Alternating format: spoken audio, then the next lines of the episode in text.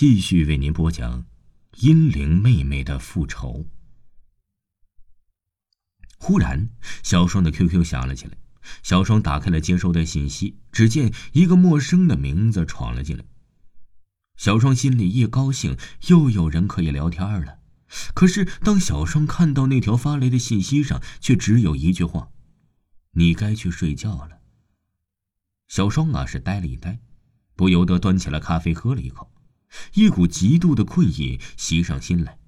小双觉得他大脑就像是灌了浆糊，他拼命的摇了摇头，想让自己清醒一点，可是他的眼睛却不由自主的闭了起来。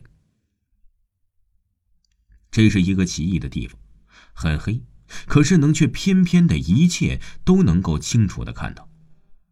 小双在发着抖，他害怕极了，他心里不断的念着：“又来了，天哪，又来了！”他想闭起眼睛，可是他做不到。就在这时，他看见了那个女孩子。小双不用看也知道那女孩子是什么模样。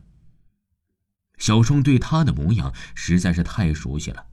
因为那个女孩子和小双长得是一模一样的，是的，一模一样。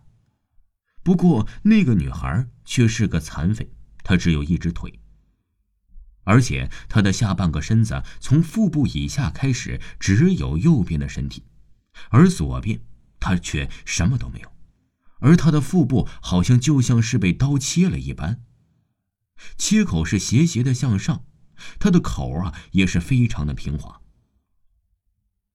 可是口里好像是有一些肠子和小双看不见的脏器斜挂着，隐隐约约的有着一部分露出在了外面。那女孩的上半身啊是比较齐全的，只是她的左臂像婴儿手臂一样大小，和成人的身体很不协调的长在了一起。那个女孩用着仇恨的眼光看着他。你终于来了，他似乎咬牙切齿的恨着小双。你夺去了我们两人共同的东西，是你害死了我。你现在生活的那么幸福，可那本来也是我的，而我现在却不得不生活在那种环境里。他似乎要扑上来卡住小双的脖子似的，但他没有。小双颤抖着，恐惧极了。他很想问问那个女孩，这到底是怎么一回事儿，但是他却一句话也都说不出来。那个女孩邪恶的笑了，小双更害怕了，他知道接下来会有什么更恐怖的事情发生。那个女孩子的脸几乎贴在了小双的脸上，小双啊想把头向后拧一拧，可是他一动也不能动。他能闻见那个女孩子身上的一股味道，像是医院的某种说不出来的味道。好了，现在我要你去看看我生活在什么样的地方，你也该尝一下那种滋味。那个女孩子边说边用她正常的右手抓住了小双的手臂。小双想大叫，但她发不了声，只有在心里狂呼着：“不要啊！”不要，不要，我不要去。小双也摆脱不了那个女孩子的手，她的手像是在放教冰窖里很久似的，有点湿湿的，非常的冷。然后小双的眼前一黑，等他再看到东西的时候，他已经在一个莫名其妙的东西里了。小双一直不知道那是什么，他觉得他半浮在一种液体里，而那种液体呀，有着一股很刺鼻的味道。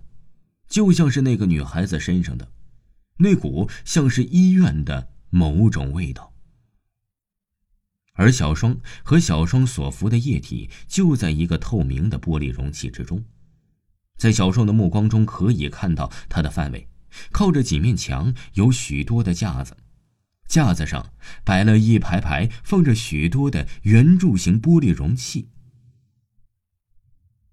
容器里面充满着液体。液体里浸泡着很多东西，有一些经过了小双的辨认，好像是肝脏、心脏或者是肾脏一类的东西，而大部分他都不认识。那个女孩子不再来，而小双就在这种极度的恐怖气氛之中啊，度过了漫长的一夜。